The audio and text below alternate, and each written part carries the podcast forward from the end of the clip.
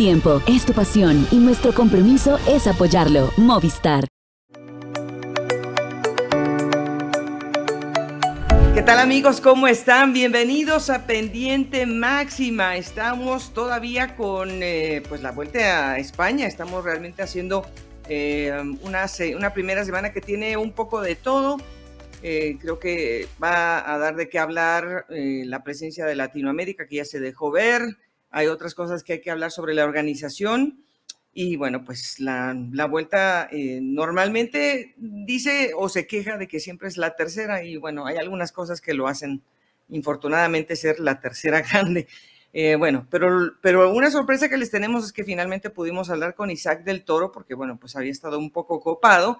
Finalmente pudimos hacer conexión con él y la verdad es que le invito a que se quede más adelante porque es una charla eh, en donde nos va a tomar literalmente de la mano para, explicarnos todo lo que sucedió en esa eh, gran victoria que tuvo en el Tour del Avenir. Pero como siempre queremos saludar hasta Cali, ahora que estoy yo acá en Bogotá, saludamos otra vez con mucho cariño a Marisol Toro hasta Cali. ¿Cómo estás, Mari?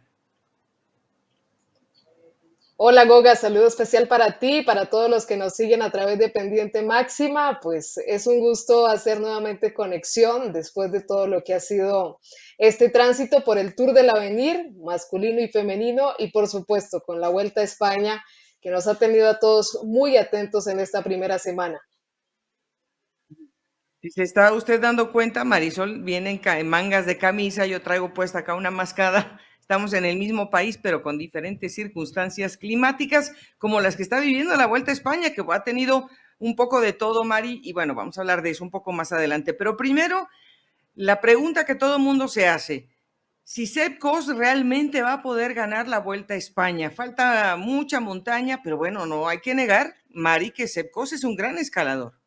Es un escenario ideal el que tiene Steph y el Jumbo Visma. Eh, creo que es el mejor que ha podido imaginar un equipo que está buscando la carrera, que va a pelear por ella hasta el final, porque además de dos grandes líderes como Vinegar y Primo Roglic, pues ahora tiene una carta como Sepp que tiene una gran perspectiva también con lo que queda del recorrido de la Vuelta a España pero me genera una gran inquietud, Goga, la contrarreloj de reinicio de esta segunda semana y veo difícil eh, esa posibilidad de que Sepkos siga siendo líder. Claro, eh, todo puede pasar, toda circunstancia puede darse, pero si nos vamos a un análisis lógico y de condiciones, también creería que la oportunidad más clara que tiene Remco Benepol para buscar hacer diferencia frente a sus rivales, contando que el Jumbo Visma es un equipo más compacto, más fuerte y que a Remco lo vemos un poco más solo en esa opción de defenderse. Bueno, yo, yo también creo que pues no juega para nada a favor la crono. No es una crono muy larga, es bastante técnica porque hay una sección en donde, bueno, pues realmente hay que eh, mantener un ritmo y los contrarrelojistas pues seguramente van a intentar hacer la, la gran diferencia. Eh, sin embargo, pues es un colchón, digo, pues que a estas alturas son dos minutos 22, quizás a lo mejor pierda dos minutos Epcos, eh, le quedará por ahí algo, pero um, a mí me encantaría, me encantaría que se pudiera eh, ser el, otro hombre del equipo. Sin embargo, sí creo que el Jumbo Visma, pues obviamente tiene los galones puestos en los otros dos corredores. Veo mucho más firme a Primos ahora que incluso ya pagó su cuota de una caída en la semana eh, Jonas creo que en algún momento va a empezar a, quizás a, tener un poco más ese cansancio más evidente por el gasto que hizo en el Jumbo y lo que a mí me genera eh, la, digamos, como un poco la, controversia dentro del mismo equipo, aunque se ve que están muy bien organizados, es Jonas y Primos, ¿cómo se va, o sea, cómo se van a tratar de comunicar para mover a Sep? Y porque, porque es que Sep puede todavía rendir esta semana como, pues como una, un anzuelo para Remco. Sí, yo creo que esa es la gran pregunta, aunque hasta el momento en los finales en alto que hemos visto, pues eh, podría considerar uno que se le ha dado ese don de mando a Primo Roglic, que Jonas Vinegar está en una posición más de ser una ficha para jugar y para generar también presión sobre los rivales pero un poco más en una segunda posición. Eso es lo que uno creería que se maneja de esa forma. Pero ahora entrando con esta posibilidad de set cost, pues también se convierte en una gran opción para manejar y mover las fichas de acuerdo a ese trabajo que han venido haciendo y a ese buen rendimiento que tiene todo el equipo. Eh, pero sí creo que en este caso eh, el don de mando, el, liderato está a favor de Primo Roglic. Incluso se le ve pues muy tranquilo eh, y muy centrado en ese objetivo de corresponder a esa victoria que quiere el equipo. Y pues esto obviamente, todo lo que haga el Jumbo va a ser a la reacción y a cómo se está ejecutando la carrera y cómo se mueve también Remco Evenepoel. Eh, yo creo que también Remco ha cometido por ahí un par de errores, eh, haciéndose como el patrón, digamos, de, lote, cuando a lo mejor podría haber reservado algo el día que dijo que, bueno, que es que perdió la comunicación y que pensó que había otros adelante, que ellos no iban a disputar llegada. Esas cosas no pueden pasar con un corredor que es candidato a repetir un título. Em, no sé si a lo mejor ese día no estaba con las mejores piernas, pero igualmente estuvo adelante y luego Primos, claro, con el colmillo que tiene, hace sus movimientos estratégicos y ha podido eh, también eh, imponerse en una, en una etapa. Entonces, em, Remco, me parece que en momentos Mari está gastando él mismo a su propio equipo. Sí, es difícil no ver a Renko en ese tipo de, actuaciones, aunque como bien lo dices, Goga, pues no es algo que se le vea muy bien a un líder que tiene que cuidar sus movimientos, que tiene, ser, tiene que ser muy estratégico y más ante un rival como el Jumbo Visma que viene tan bien organizado. Pero es un poco también de, esa parte auténtica que tiene Renko Benepol, incluso también es un poco de esa manera en sus declaraciones y eso también pues de una u otra forma le aporta al espectáculo. Claro, cuando ya analizamos los números fríamente, decimos eh, se están cediendo segundos importantes, no puede ceder o, puede dar ese punto débil a los rivales tan fuertes que tiene pero yo diría que esa misma mentalidad también en algunos otros casos le ha permitido a él salir avante y atacar de lejos y buscar la carrera de otra forma y finalmente pues si no se impone, dejar esa imagen de ser un corredor que hace diferente la carrera.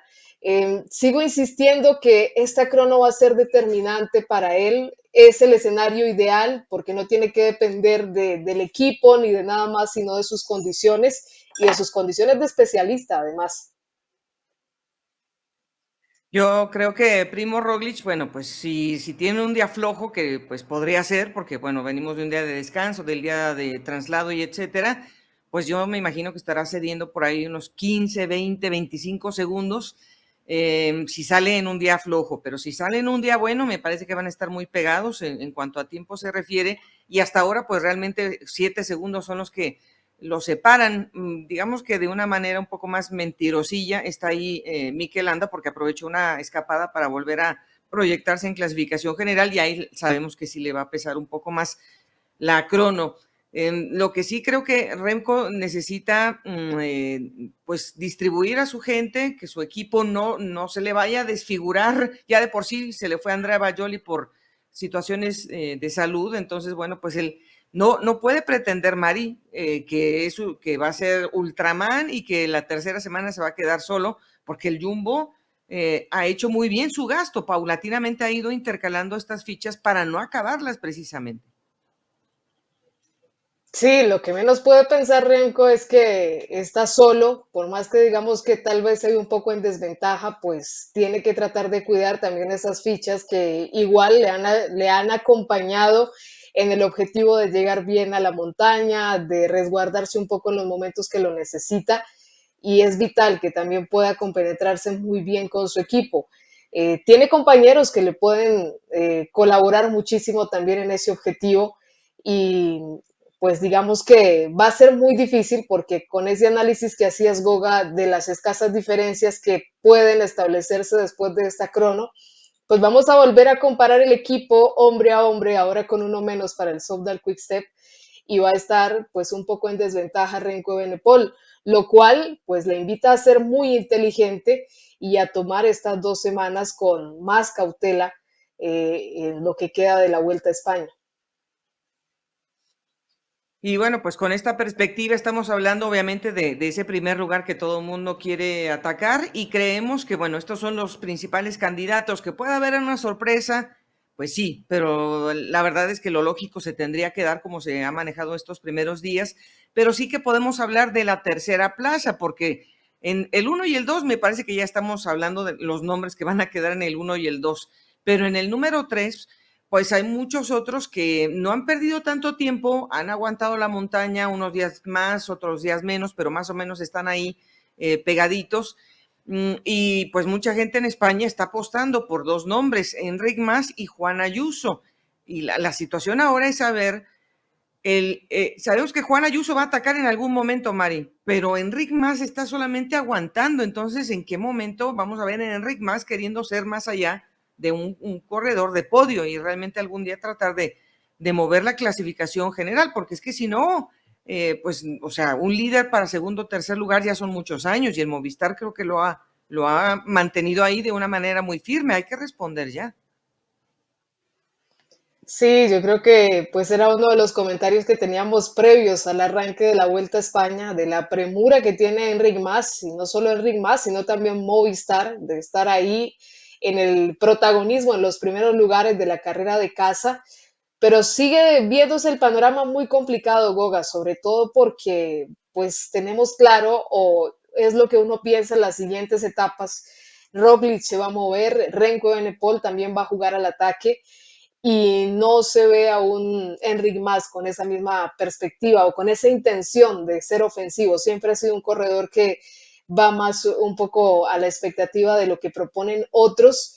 Y sinceramente, viendo ese grupo de ciclistas que están ahí muy cerca, yo le apostaría más a un joven como Juan Ayuso, que además creo que puede también empezar a, tejer una actuación importante desde la crono y que puede dársele también la posibilidad de atacar, además que cuenta con un equipo que lo puede respaldar también para buscar eh, moverse en las etapas de montaña que vienen.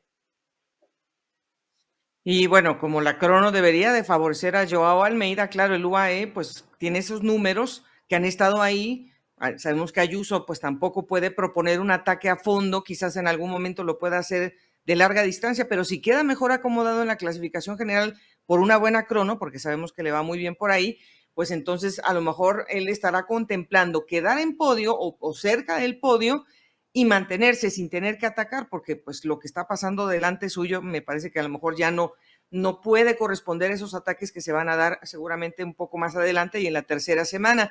Pero también hay otros invitados que también están más atrás y que a lo mejor por ahí viene una sorpresa, hablando de Alexander Blasov o del joven Keanu de Prox.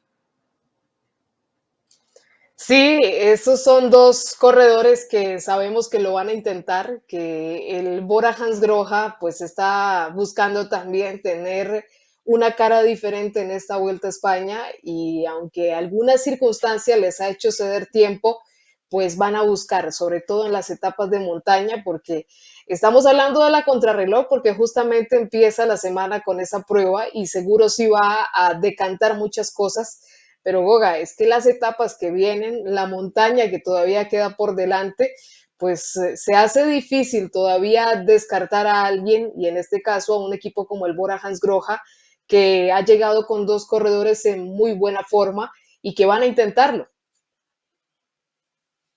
Pues em, yo creo que conforme se avance la, carrera y que lleguemos a, estas etapas de montaña que van a ser muy importantes, durante esta semana, pues a lo mejor podremos la próxima ya tener más definido quién podría estar acompañando a los favoritos en el podio. Pero es que todo puede pasar, todavía hay muchas cosas en el medio y además con estos cambios de clima que hemos tenido, pues no cabe duda de que alguien también se puede enfermar, que es lo que menos deseamos, porque ya de por sí las caídas son bastante bravas como para desearle el mal a los pobres corredores que están pasando también estos eh, contrastes de, de clima. Pero pues quería retomar también la participación latinoamericana porque hemos tenido un poco de todo. Todavía no, no, es, no se ha, eh, digamos, no hay aroma todavía de victoria de etapa Mari, aunque bueno, pues con Juan Sebastián Molano casi, ¿no? Y con Luis Saular. Eh, curiosamente, en esas muy escasas llegadas al embalaje, estas dos figuras latinoamericanas nos dieron casi la alegría en nuestros primeros nueve días. Sí, al, al, talento que tienen estas dos figuras, al sprinter, al sprint, perdón, creo que se suma el hecho de que no tenemos tantos sprinters y esto por supuesto no disminuye la calidad de los latinoamericanos, pero sí considero que ha abierto un panorama muy interesante para ellos. Lo han intentado, han mostrado en el caso de Luis Aular, pues todo lo que ha trabajado por años ahí mismo en el ciclismo español y de Juan Sebastián Molano, pues eh, todo lo que también sabe hacer en este tipo de remates. Lastimosamente, no se le ha dado esa victoria, pero la forma está y sabemos que en algún momento, o lo va a intentar y en algún momento puede dárselo. Y eh, bueno, además de que el equipo Caja Rural también ha estado constantemente mandando gente a, a las fugas, David González ha estado también llegando eh, muy rápido, y acompañando a Luis. O sea, es un equipo que con el contraste del Burgos BH, que no tenemos al contrario mucho respeto por el esfuerzo que está haciendo el otro equipo español Pro Series, eh, Pro Team, perdón, pero claro, el Caja Rural pues viene a aprovechar toda la oportunidad y además está Jefferson Cepeda, Mari. Jefferson Cepeda, o sea, lo que está haciendo ese hombre con la, pues, la ayuda mínima, porque también no es que le sobren escaladores a la escuadra del Caja Rural Seguros RGA, pero es que Jefferson, si no ha sido porque se cayó también en la jornada del domingo, podría haber estado un poquito más arriba. Seguro, Goga. Y yo creo que las etapas que vienen, la alta montaña que está por delante, nos va a permitir ver por lo menos a esos corredores intentándolo en la fuga, o estando en esa movida de, los corredores que están luchando por la clasificación general, porque ya lo han demostrado, no cabe duda que Ine Rubio lo va a volver a intentar, como yo ya lo mostró durante esta primera semana. Santiago Huitrago, mm, también de una u otra forma ellos se desenvuelven con cautela porque hay intereses dentro de los equipos y porque pues a cada quien en las grandes vueltas le dan su momento o su etapa para figurar, pero yo creo que las cartas latinoamericanas han demostrado que en el terreno de montaña ellos siempre van a optar o por ir en fuga o por estar en ese grupo selecto, pero de que lo van a intentar, lo van a intentar. Eh, incluso, bueno, depende cómo amanezca también de todos los golpes que ha recibido Santi Buitrago, pero me, me, da la impresión de que le puede ir a lo mejor mejor que a Mikel Anda en la crono, y bueno, a lo mejor es que no, no es que vaya a saltar al top 10 ni mucho menos, pero a lo mejor empieza a tomar también otra figura dentro del mismo equipo, porque Watford también eh, sufrió, digamos que un descalabro en las posiciones. El equipo tenía números, Damiano Caruso, Miquel Anda, y bueno, eh, total, pues, se han tenido que reacomodar un poco ellos, pero bueno, esperemos que el día de la montaña larga podamos tener a, a los muchachos adelante y bueno, también decir que tanto Jonathan Caicedo como como eh, Diego Camargo, pues también han, hecho una gran función.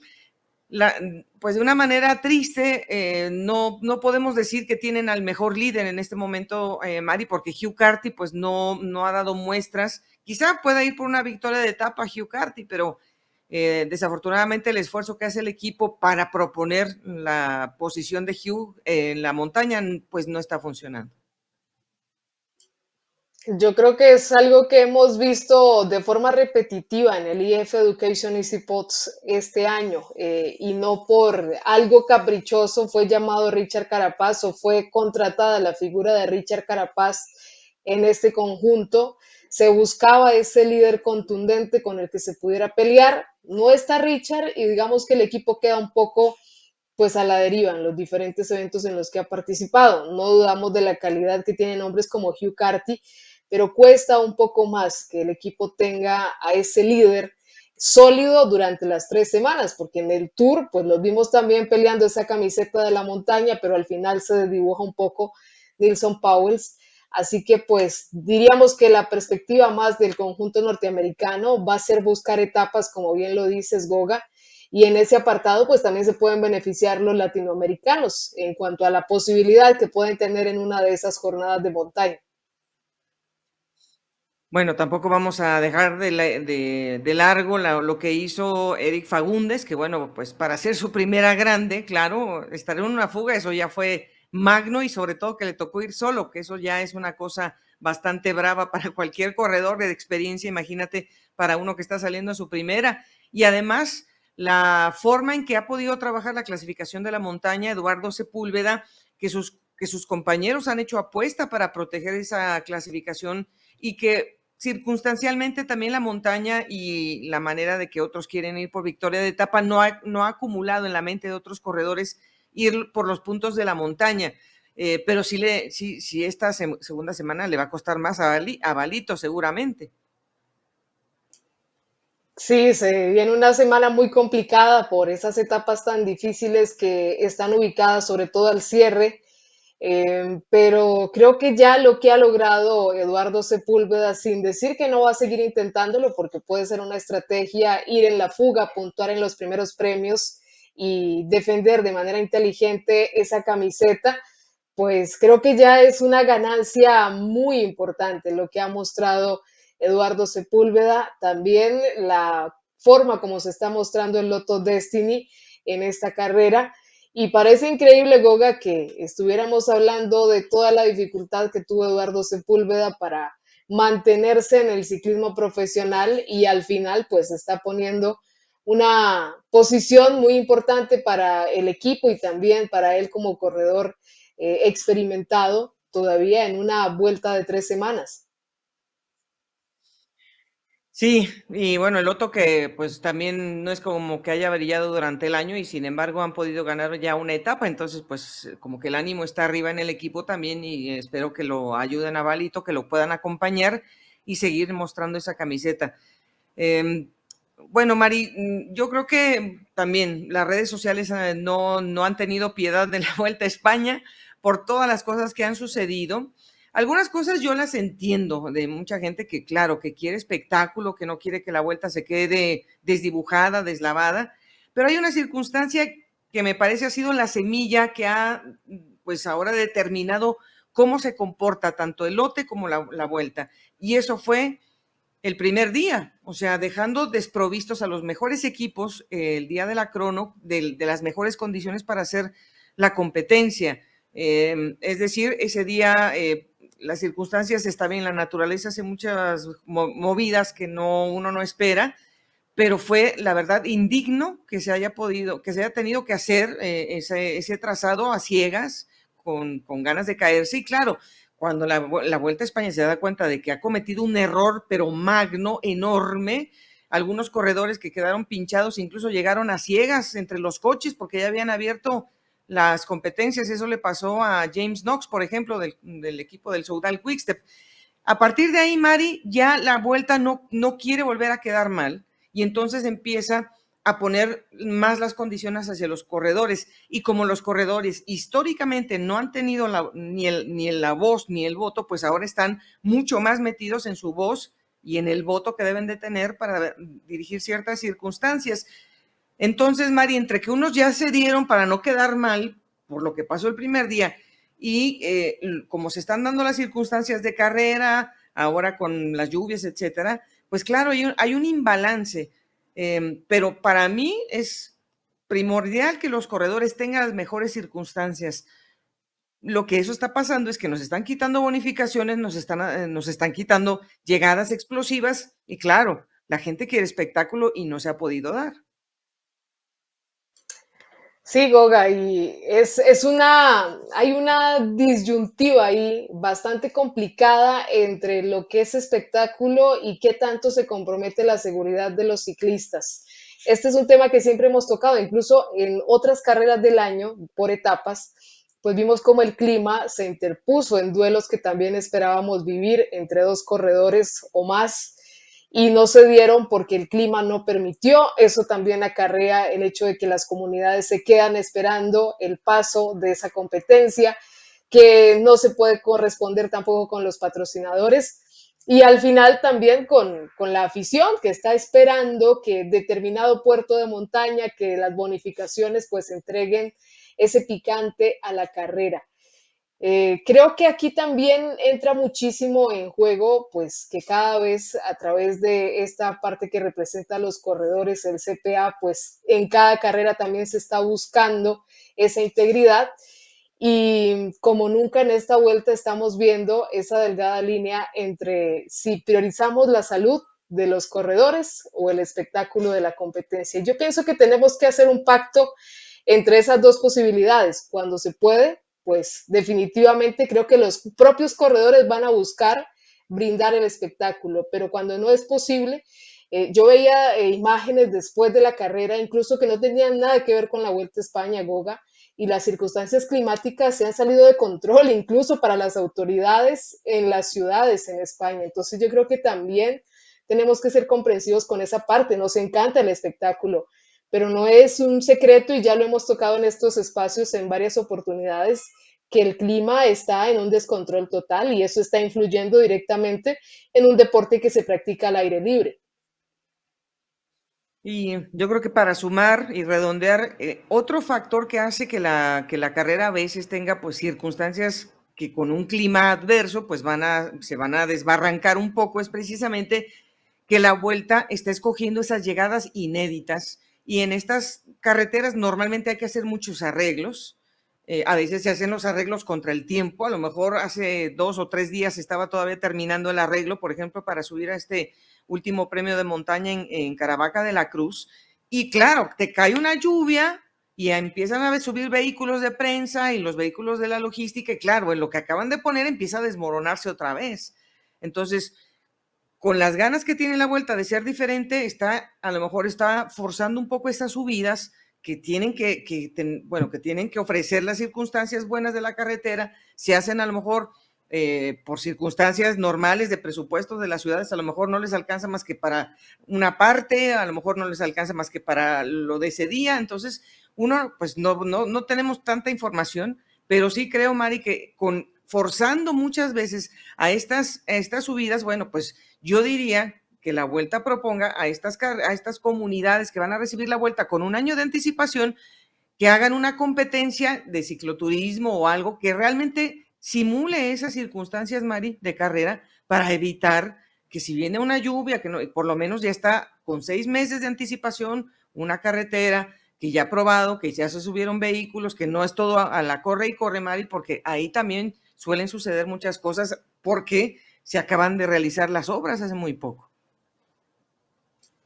Sí, es, es lo que uno creería que es, que es el deber ser. Además, porque Goga, los recorridos de la Vuelta a España no se publican un mes antes, tienen más de un año de antelación o meses previos desde que se publica. Entonces, también pues si se hace un compromiso, eh, tratar de, dar esa celeridad desde las comunidades, como bien lo dices, eh, hacer una competencia previa creo que es el mejor método porque incluso se puede prestar para arreglar la vía o para tenerla en óptimas condiciones y finalmente corresponder con el compromiso. Eh, yo pienso que también es algo de lo que todos debemos aprender un poco. La misma organización seguramente en este momento está haciendo sus mea culpa a nivel interno, está tratando de salir también un poco, pues, eh, bien librada de todo esto, porque al final eh, también ellos tienen una credibilidad que defender ante los corredores y ante el público, y bueno, están tratando de ser lo más justos posibles.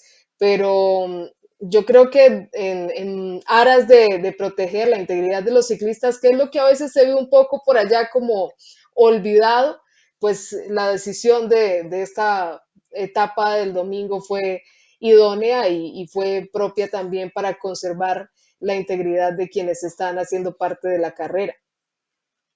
Mm. Igual sabemos que hay mucha gente que dice que igual que antes se corría con todas las otras condiciones, que sin casco, que Sí, pero no se están corriendo con las mismas velocidades. Eh, ahora se te cae un corredor y se pierden no sé cuántos puntos y una inversión muy grande de los, de los equipos. Ya se está viendo el ciclismo también pues con otros ojos, no nada más con el romanticismo. Y claro, ¿quién se quiere romper la cadera o un fémur en una caída porque están las, la gravilla o porque hay barro o porque hay hojas? entonces, claro, pues esas cosas pues se empiezan a medir también de otra manera. Pero bueno, vamos a cerrar la, este segmento de la vuelta, eh, María, hablando de lo que nos espera. Bueno, la crono ya sabemos que pues, es para especialistas mayormente, aunque tenga un repechito, pero no significa realmente gran cosa comparado al cierre de, ese, de ese ejercicio.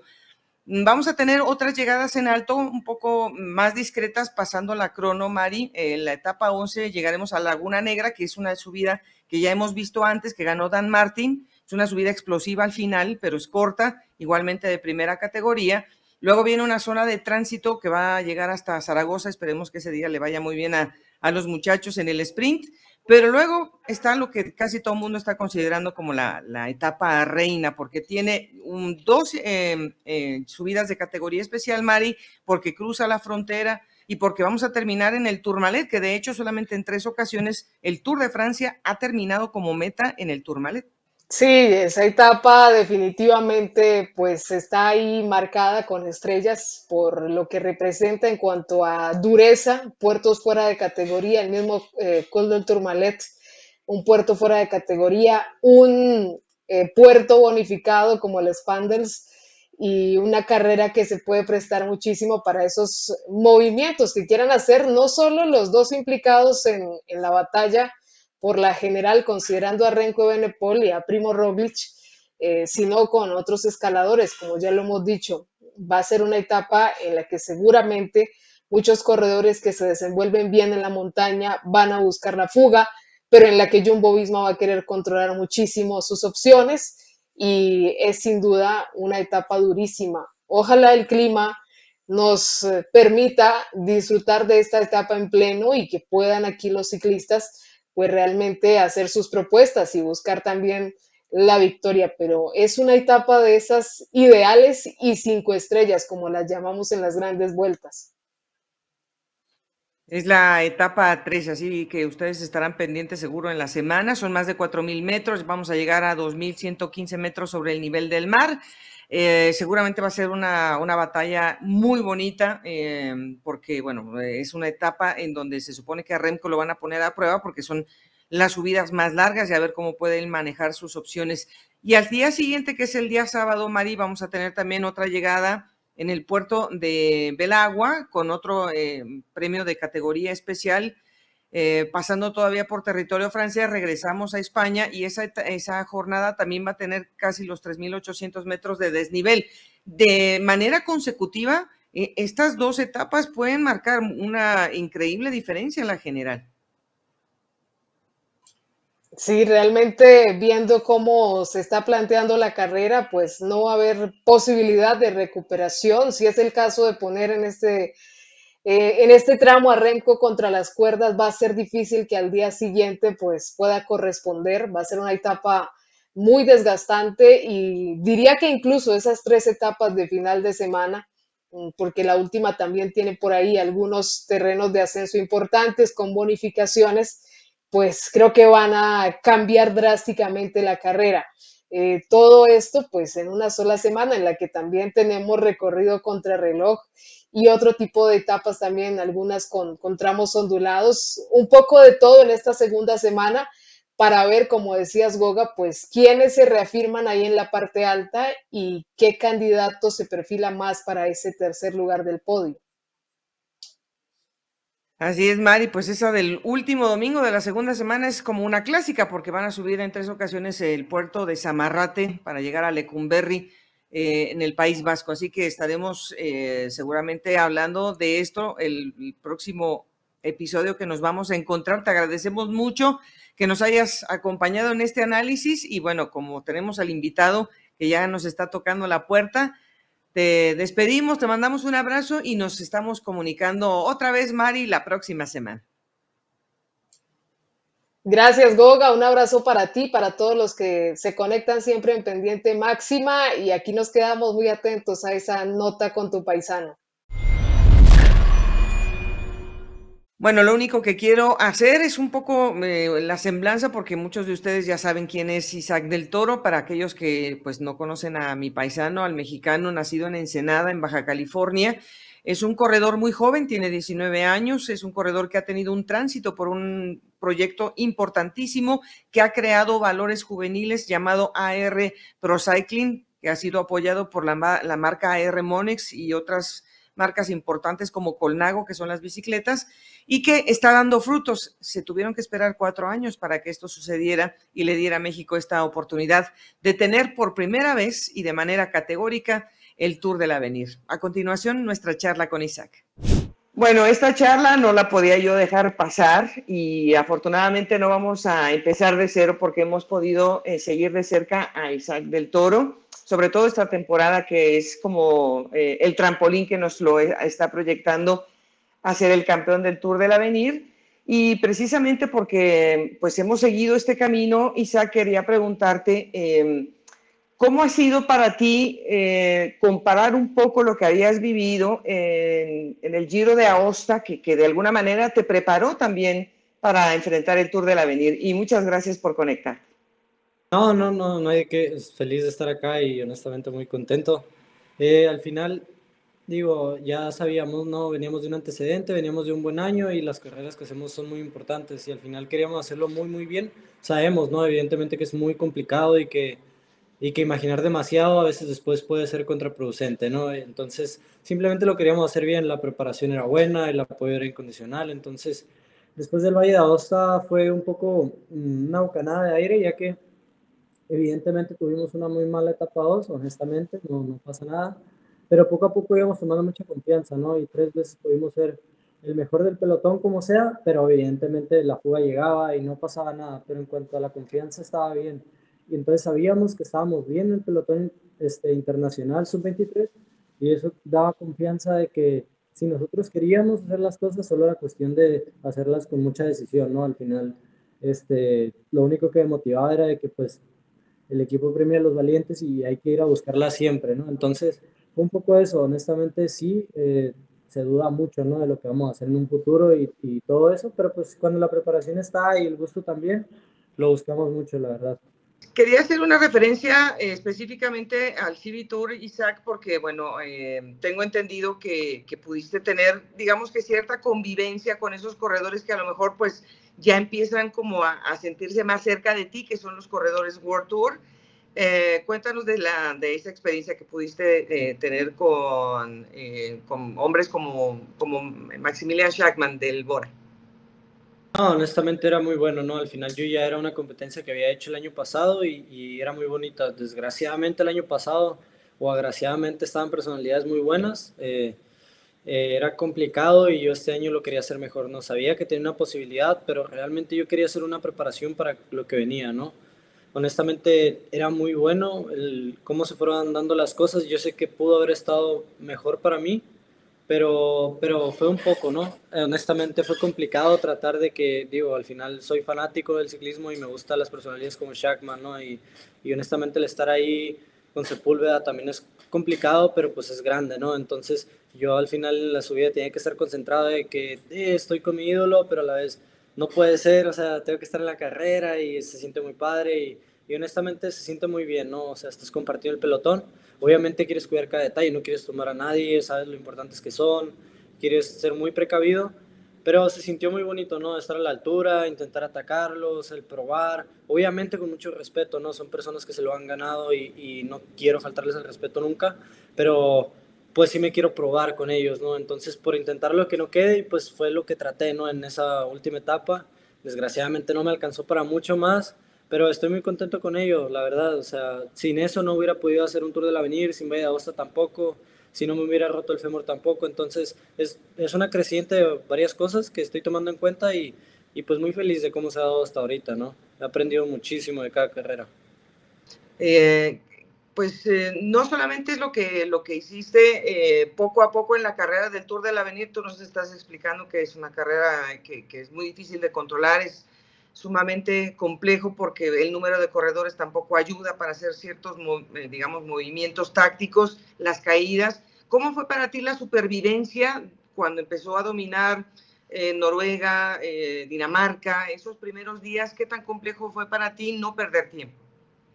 No, honestamente es muy complicado, ¿no? Era estar en la punta 200 kilómetros o si no, nunca estarlo. Entonces, evidentemente sabemos, ¿no? De que yo tengo el apoyo de todo un equipo, pero no el equipo se compara con los pasistas o los especialistas. Entonces, somos conscientes de ello, pero hacemos lo mejor que podemos, ¿no? Al final sabemos el nivel, sabemos contra quién competimos, que ya tienen contratos y no es por nada, ¿no? Los, los chicos lo valen y, y, y está bien Entonces yo honestamente sí, muchas veces tuve que gastar mucho con tal de estar enfrente, a salvo de caídas o de cortes, pero era con tal de sobrevivir. Si te soy honesto, sabemos, yo a varias naciones les tuve que decir de que sí, tú ten la rueda, yo soy el 30, pero yo quiero estar afuera aquí enfrente, o sea, nada más no me quiero caer, o sea, yo no quiero estar atrás con draft, no quiero cubrirme el viento, o sea, yo no me quiero caer. Y sí, no pasa nada, o sea, entiendo que te pongo nervioso, el pelotón se va a poner más enfrente, pero no te quiero quitar, o sea, nada más no me quiero caer.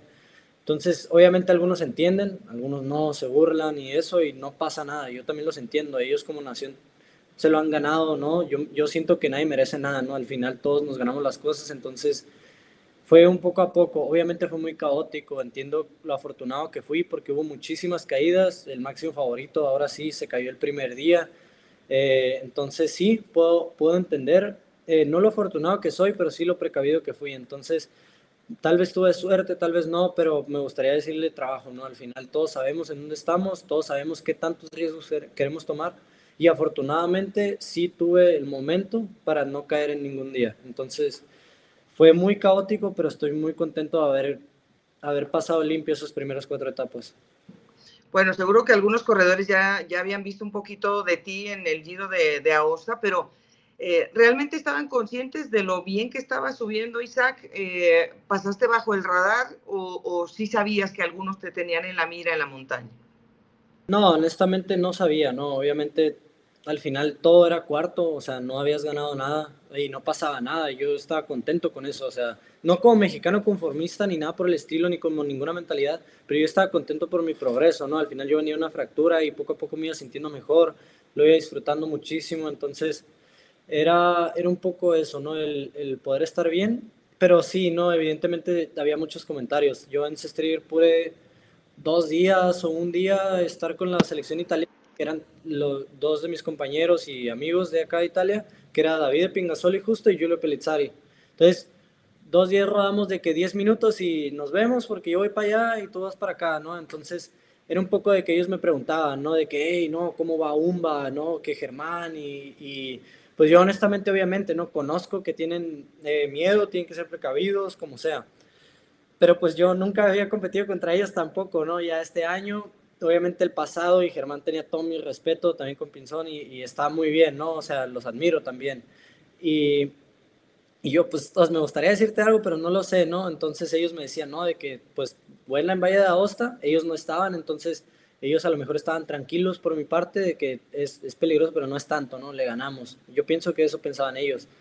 Eh, al final son mis amigos, entonces eh, fue un poco a poco, también en el pelotón, ya los primeros días se rumoraba de que otras naciones hablaban, ¿no? De que no, no, no, no sé, México no nos importa, pero hay un mexicano que sí, cuidado, ¿no? Entonces yo simplemente me reía porque pues nunca habíamos visto eso, ¿no? Nunca le habían tenido miedo a un mexicano y eso era lo que se transpiraba, ¿no? Y al final pues fue, fue curioso ver cómo se iban cuidando mucho de uno, pero pues uno, al final yo tenía una moneda muy buena y muy grande que era que yo no tenía nada que perder. Y eso yo lo sé. Al final tal vez alguien más tiene la responsabilidad. Obviamente eso fue cambiando conforme a las etapas.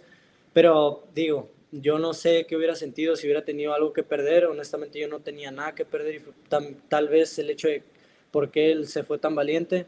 Quiero cubrir todos los puntos, ¿no? Entonces simplemente lo, lo disfruté mucho. También hubo momentos donde obviamente se sentía la expectativa de este loco qué va a hacer ahora, ¿no? Entonces yo simplemente trataba de ser muy improbable y, que nadie supiera qué íbamos a hacer. Al final, como le digo, yo no tengo nada que perder y todo que ganar. Entonces, pues simplemente fue estar ahí, divertirme, divertir que me tuvieran miedo, divertir que se preocuparan por mí y saber hacer las cosas bien y, tomar riesgos justos, nada más los necesarios.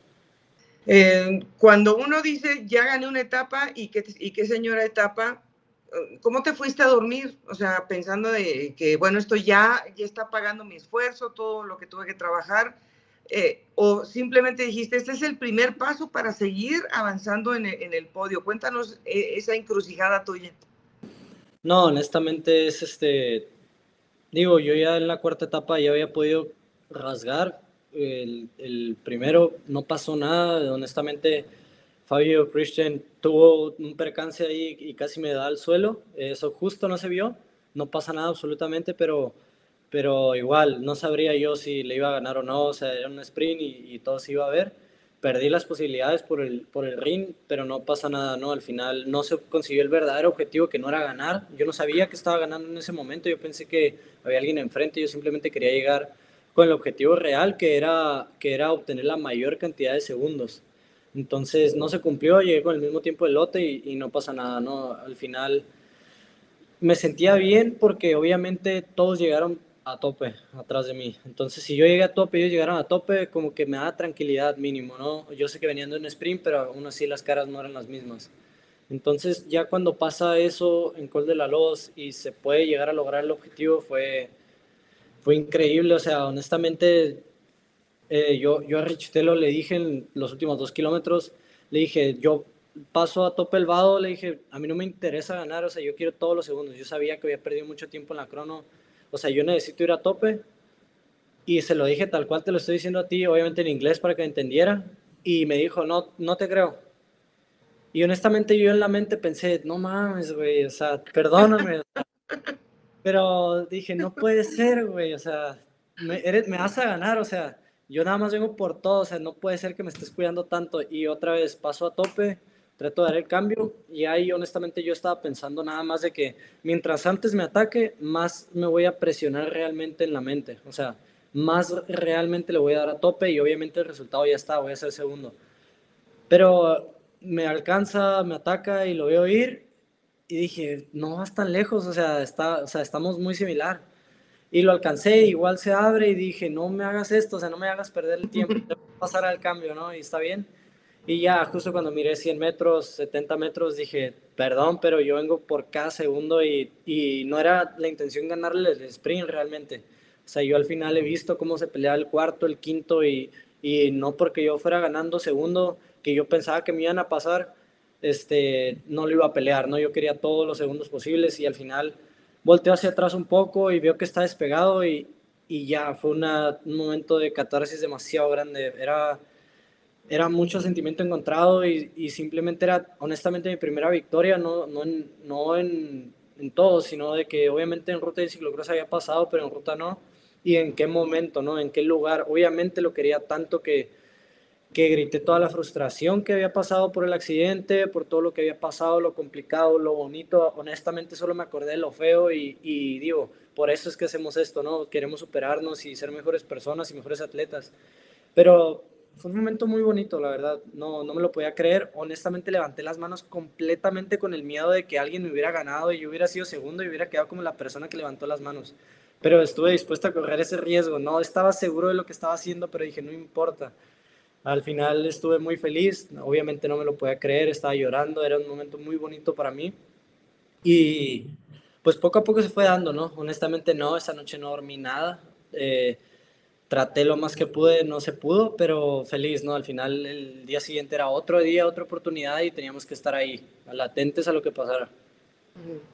No, y bueno, lo que te digo, que, que tu mente se quedó yo creo que embobinada, pues porque las respuestas que tú tienes de tus rivales a veces eso motiva, aunque uno diga que no, pero claro que motiva y al final cuando el último día que lo dejaste por allá tirado, a, a Richitelo, pues claro, eh, eh, eh, yo creo que te creciste y eso es lo más bonito de ver a un deportista de tu edad, de tu edad crecerse de esa manera.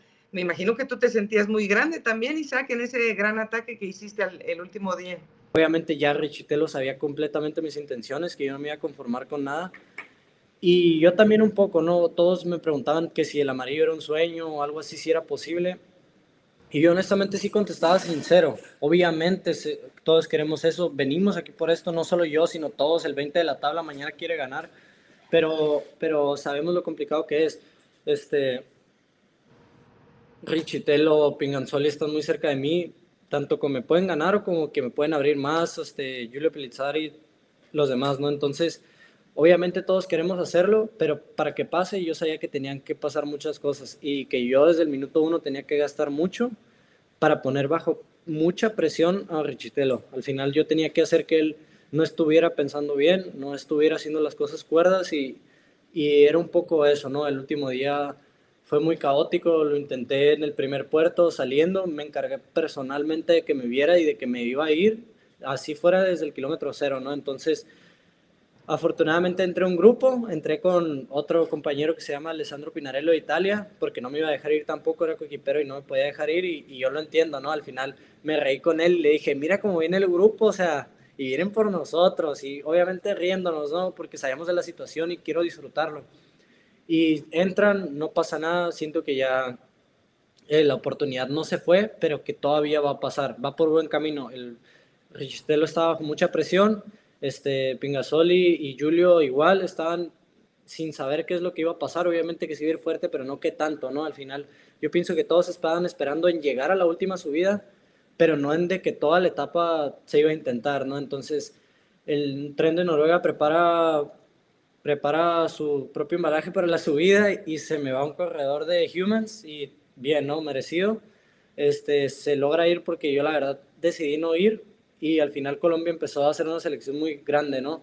Honestamente yo siento que, que ellos obviamente querían la etapa, pero al, al, final yo me vi beneficiado por cómo me dejó el tren de Noruega, entonces yo me puse atrás de ellos, al final todos empezamos a colaborar muy bien y Richitelo siempre muy latente, ¿no? Después de las verdaderas intenciones que vio, no me estaba dando ni un centímetro, no me estaba dejando respirar y, y después de lo que pasó, y honestamente no venía mal del cuerpo, pero ya empecé a sentir la presión de que no te vas a ir a ningún lado, aquí estamos todos y para donde tú vayas nosotros vamos, ¿no? Entonces fue un momento caótico, ¿no? Yo al final, a falta de un kilómetro, yo ya me había puesto mi chaleco para bajar, ya tenía mi comida, ya tenía todo, yo nada más tenía que darle a tope a meta, ¿no? Y pues fue un poco, un poco eso, ¿no? Eh, faltaban 600 metros, veo que enfrente de mí ya los italianos ya se habían cambiado, enfrente de mí estaba eh, la persona de Irlanda que le iba a dar la chamarra, la persona que le iba a dar Estados Unidos, la persona de otra persona de Colombia que también había estado conmigo con México. Y volteé hacia abajo y miré que Richitelo por fin, por fin, por fin me dio un ring. Ni siquiera me dio ruedo ni nada, me dio un ring de distancia. Y no, dije, lo siento, compa, pero faltan 600 metros y le voy a dar a topes al final. Y, y justo este, Julio me siguió, se la solió, no sé, o sea, y listo, o sea, vámonos, todavía para coronarse bota, porque yo venía con todas las intenciones y honestamente sí, en la bajada lo esperé porque obviamente la etapa es muy larga y la bajada era muy llevadera y sin querer nuestro compa de Bélgica nos entra demasiado rápido, también venía bajando con unas intenciones increíbles, pero al final el objetivo era forzar a, a Matthew a que gastara muchísimo, al igual que yo. obviamente hubo un punto en que Pingasoli, que diga Julio y el noruego, eh, que diga el de Bélgica, no me querían dar cambios, decía, no, si vas así, o sea, lo siento, pero no podemos, o sea, venimos a bloque los tres, pero pues tú estás tirando demasiado y no te podemos dar cambios. Y yo lo entendí, lo comprendí, o sea, me calmé un poquito. Al final preocupado cuando me entran Iván y, la otra persona de España, dije, no puede ser, la oportunidad se fue, ellos ya no estaban en mi grupo cuando yo salí, este, traté de comprender que ya el grupo de atrás era más grande, ellos me entendieron, eh, ellos dijeron sus intenciones claramente, nosotros vamos por la etapa, nosotros sabemos que hay una pelea por la general, no queremos distribuir, solo queremos llegar. Y dije, bueno, entonces si le vamos a dar yo y Iván, pues le vamos a dar yo y Iván y quien se pegue, ¿no? Entonces fue un poco eso. Al final, para el tercer puerto ya nada más veníamos, yo ya era líder general y la organización inclusive a lo mejor les estaba gustando la emoción, ¿no? Y me empezaron a decir, ale, ale, y, yo honestamente ya tenía una sonrisa, independientemente si ganara o perdiera, yo ya lo había disfrutado, ¿no? Yo ya lo había intentado, había hecho todo lo que estaba en mis manos y simplemente quería hacerlo, ¿no? Y simplemente ya después de eso veo que el grupo ya empieza a ser lento, nadie quiere darle, y justo el de Humans de Noruega me dice, estoy estoy súper harto, obviamente me dijo una grosería de todos estos vatos, ¿no? Entonces, vamos a darle a tope. Y bueno, vamos a darle, obviamente no le di a tope porque faltaba mucha de la penúltima subida. Le empezamos a dar, le empezamos a dar y cuando veo que es lo más empinado y volteó hacia atrás, veo el grupo de Rechitelo muy cerca, muy, muy cerca. Yo no conté el tiempo, pero ya estaba muy cerca y dije, no puede ser. Y honestamente, después de haberlo perseguido tanto, obviamente yo sé que mi cuerpo es muy similar al de Julio. Y dije, si yo sufro, él va a sufrir. Y si él no sufre, yo no voy a sufrir. Entonces yo sé que mínimo a mí alguien me puede ayudar en la bajada este, ya para terminar la última subida. Y yo nada más me tengo que encargar de no dejarlo ir más de un minuto. Entonces un poco eso, volteé y le dije, ya, o sea, partimos aquí la carrera, lo que sea fue y lo que vino, vino, ¿no? Entonces pudimos abrir gas, obviamente nos siguió Noruega, Bélgica, los españoles ya no pudieron y, y Julio, ¿no? Yo al final sabía de las condiciones y de la carrera, un, poco el sprint, ¿no? Que, que, yo tenía que llegar mínimo tercero si quería un puntito, lo que sea, para poder llegar y, y, quitar la verde también, que ya al final también era como un plan C, ¿no? Poder llegar ahí. Entonces, para terminar de coronar la penúltima subida, yo ya sabía que yo venía ganando la carrera, ya nada más le venía dando yo, Julio me ayudó un cambio en, en esa subida 2, pero obviamente todos sabían las intenciones, ¿no? Entonces, era todo nada y decidí atacar de puro desahogue, ya no traía nada, pero con tal de asegurar esa, esa camiseta verde, pues yo encantado, ¿no? Entonces se queda el noruego, eh, la persona de Bélgica se va en la bajada como muerto, yo dije, Dios, viene bajando demasiado duro, yo no voy a tomar esos riesgos, nos abre mucho hueco, todo el primer tramo lo sufrí bastante porque Julio me trajo bajo mucha, mucha presión, y también Julio quería la etapa, yo pienso, botarme, ¿no? No sabemos qué, qué, era lo que estaba pasando por su mente, yo simplemente quería tener presionado a todo el pelotón. Y fue un poco eso, alcanzamos al de Bélgica, ataca, y donde yo le hubiera dado un signo de debilidad o algo así, pues me hubiera atacado a mí también. Entonces ya cuando vi que era una distancia donde no me iba a abrir un minuto Julio, simplemente decidí darle a tope, ¿no? Al final yo tenía que asegurar esos 54 segundos ya que la moto me seguía alentando, pero realmente no estaba una ventaja muy, muy buena, ¿no? Considerable. Yo estaba un pinchazo de perder el Tour del Avenir o cualquier cosa, entonces fue un poco decidirlo, no pasó nada, al final traté de ganar la, la, última etapa y por no estudiar, al final soy un niño y, por no estudiar al final lo agarré mal y me ganó, pero contento porque se pudo ganar, pero, pero honestamente sí, cometo muchos errores todavía, trato de disfrutarlos, pero evidentemente me salió, honestamente sé que, que el ciclismo no es así, no es así siempre, pero ahora me salió y, y bajo mucho trabajo, bajo mucha presión, bajo estar muy triste, bajo muy frustrado, y pues es muy bonito el haberlo logrado. Honestamente, me siento muy orgulloso de cómo pasaron las cosas. Todavía no me lo creo ya pasó casi una semana porque fue demasiado para mí. Pero es muy bonito, simplemente. Si me hubieras preguntado qué quería, hubiera pedido mucho menos. No por, no por niño ni nada, sino porque quise ser realista, ¿no? Pero a la hora de ser realista y a la hora de tratar de hacer las cosas, quise dar todo. Y pues todo fue esto y la verdad es que no puedo estar más contento.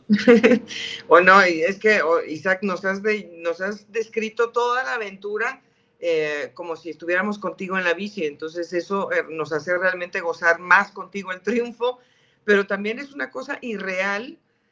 No solamente ganaste la carrera, o sea, te llevaste todas las camisetas, Isaac. O sea, te, sí te das cuenta que estás en las fotos en todas partes. No, honestamente es muy difícil de creer. Ya, obviamente yo sabía, cuando me dijeron que había minutos, simplemente grité de felicidad. No lo podía creer. Evidentemente sé cómo se siente Richitelo porque yo he pasado por ahí y sé que el ciclismo es así de duro. Eh, o sea, sé lo grande que es Richitelo y mis contrincantes. o sea, los admiro también, no por haberles ganado una vez, eso no dice nada. Pero fue, fue increíble, ¿no? Al final ya cuando te lo dice la organización y te lo asegura, es, es, simplemente increíble, es muy difícil de digerir, porque obviamente se trabaja para eso, ¿no? Y es de diario y estás enfocado, pero cuando pasa y pasa de esa manera es muy bonito. No se entrena para menos, pero es muy bonito. Quizá, eh, pues mucha gente igual ya, ya hizo eh, una búsqueda en Google, en todas partes, para saber, o sea, de dónde tan bueno, la, de dónde nació, eh, lo que sí es cierto, Isaac, es que tú naciste a nivel del mar y bueno, hay otros corredores que lo han hecho también, como Jonas Vingegaard, que nació a nivel del mar y que es un extraordinario y si no el mejor escalador del mundo en este momento. ¿Cómo, cómo ha sido ese proceso y cómo te, en qué momento supiste, te encontraste de que eres un escalador que puede rendir y que puede seguir evolucionando? No, todo está en la mente, ¿no? Al final yo desde muy chico hacía el ciclismo y, y obviamente las subidas no son mentales, no voy a eso, ¿no? este, pero me refiero a que me gustaba. Yo en mi ciudad, donde entreno diario y donde estoy toda mi pretemporada, no hay subidas, 3.4 kilómetros lo más largo. Eh, mi máxima altitud son 500 metros después de dos subidas de 3 kilómetros y medio. O sea, realmente no hay como un terreno como para escaladores, ¿no? No, no me quiero poner aquí como de que, uy, sí, soy tan bueno que, no, nada. Pero me refiero a que me gusta, o sea, independientemente de que sea bueno o no, me gusta ser escalador, me gusta que puedas pensar con algo de tiempo, tener el cuerpo muy caliente y esa presión. Eh, lo disfruto mucho el, el, poder hacer tácticas y no ir a una gran velocidad. Eh, entonces, más que nada es el gusto, ¿no? Obviamente sé que soy fuerte en eso, pero más que ser fuerte en eso, sé que tengo una mentalidad muy fuerte y sé que si entramos en un juego mental, tal vez pueda ser de los mejores, más que en el físico. Entonces, es un poco aprender a disfrutarlo, a, saber estar bien. Obviamente nada es mental, no, no estoy diciendo que el ciclismo sea mental.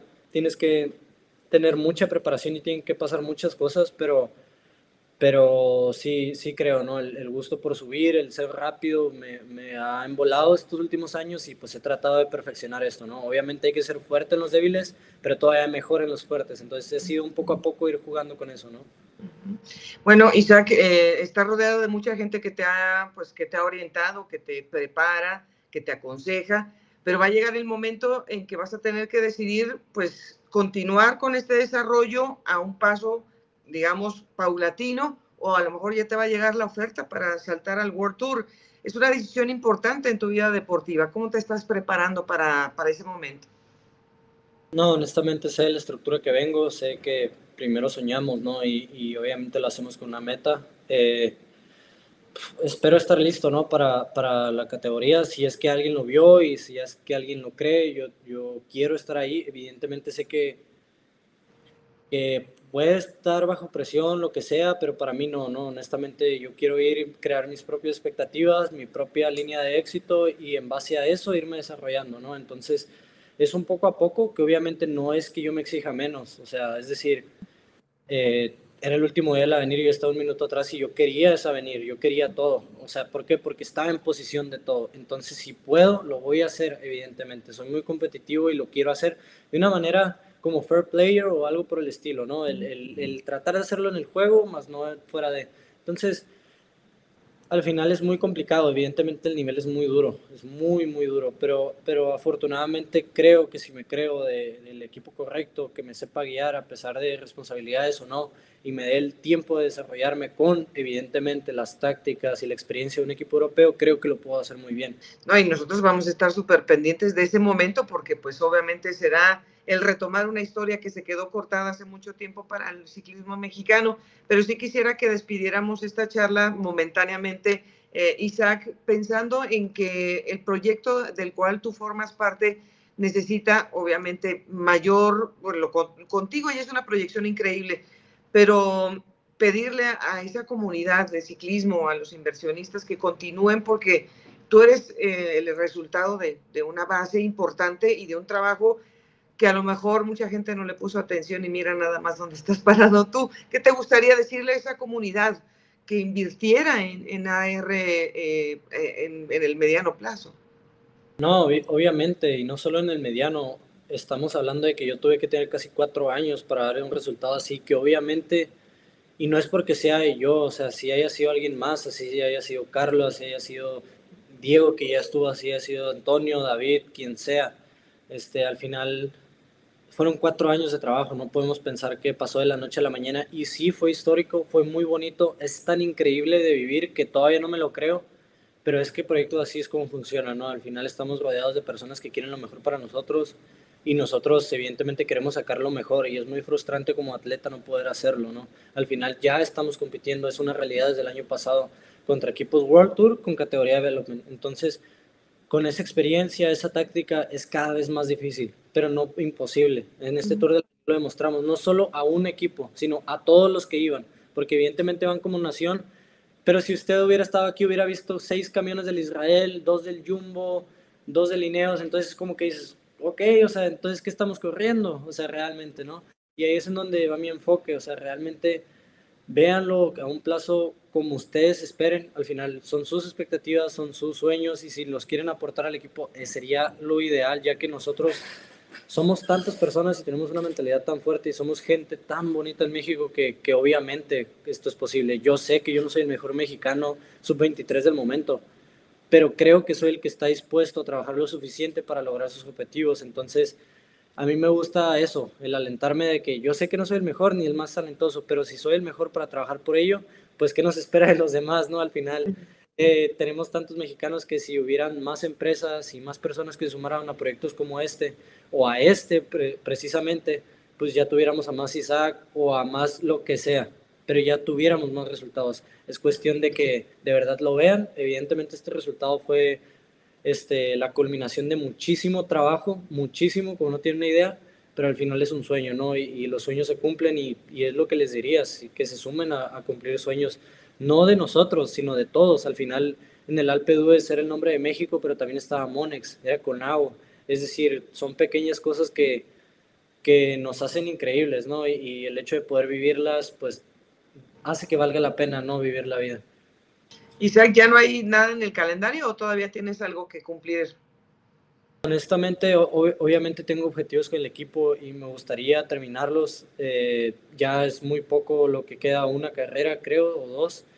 Pero honestamente esto me ha superado y tanto en entrenamientos y en todo lo demás no lo he podido hacer adecuadamente y con lo crítico y juicioso que soy, honestamente no me permito ir a una carrera así, no, no quiero ir de esa manera, además de que ahorita tengo la cabeza no tan subida ni nada, sino de que no la tengo centrada realmente, no sé lo que está pasando y, y, simplemente quiero estar como en mi zona de confort. Al final soy un niño o un morro o un joven o un hombre, lo que sea, que le gusta vivir en sus cuatro paredes y no molestar y que no lo moleste, ¿no? Entonces, eh, fue mucho. Eh, yo sé que no es ninguna carrera World Tour, pero fue mucho y, y quiero tolerarlo y quiero hacer las cosas bien. Al final quiero también planear un poco mi futuro y, realmente cada paso que dé que sea hacia enfrente, ¿no? Entonces sería un poco eso. Sí. No, no, tienes toda la razón, Isaac, esto te ha envuelto en un torbellino y nosotros también estamos aquí haciendo un poco de ruido en tu paz, pero, pero sí teníamos muchas ganas de, verte la cara, de, gozar contigo estos momentos. Eh, eh, agradecerle a todo el equipo, Alejandro que está ahí contigo en estos momentos, que bueno, pues él ha mantenido una fe muy importante en ustedes y que tú eres la culminación y la cereza en el pastel. Te agradecemos como, como compatriotas, como país, que nos hayas dejado estas alegrías, nos hiciste gritar en todos donde estábamos parados, te presumimos en otros países porque vale la pena hacerlo y te mandamos un abrazo y estamos muy pendientes de que lo que venga sea lo mejor para ti. No, muchísimas gracias. Honestamente estoy muy contento y sé lo privilegiado que soy por tener esta mini entrevista y, muchísimas gracias por el tiempo. Al final disfruto mucho esto. Honestamente sí me gustaría centrar la cabeza, pero muchísimas gracias por su tiempo y espero haberles regalado un poco de lo que también me dan a mí, ¿no? Inconscientemente. Muchísimas gracias por todo. Muchas gracias. Isaac del Toro, arriba México. Amigos, muchas gracias por habernos acompañado. En estos días se está celebrando el Tour eh, de, Bretaña, eh, allá en la, eh, Gran Bretaña precisamente, y bueno, estaremos esperando algunos resultados. Fernando Gaviria está participando por allá, pero la verdad es que el Jumbo por ahí también está haciendo de las suyas con Olaf Koish y con Aert, que estarán seguramente apostando por el título. De eso vamos a hablar la próxima semana y también de cómo les fue a las corredoras mexicanas que también participaron en la versión femenina del Tour de la Avenida. Aquí los esperamos entonces la próxima semana. Un gran placer haber estado con ustedes unos minutos de su día y muy pronto nos conectamos otra vez en Pendiente Máxima.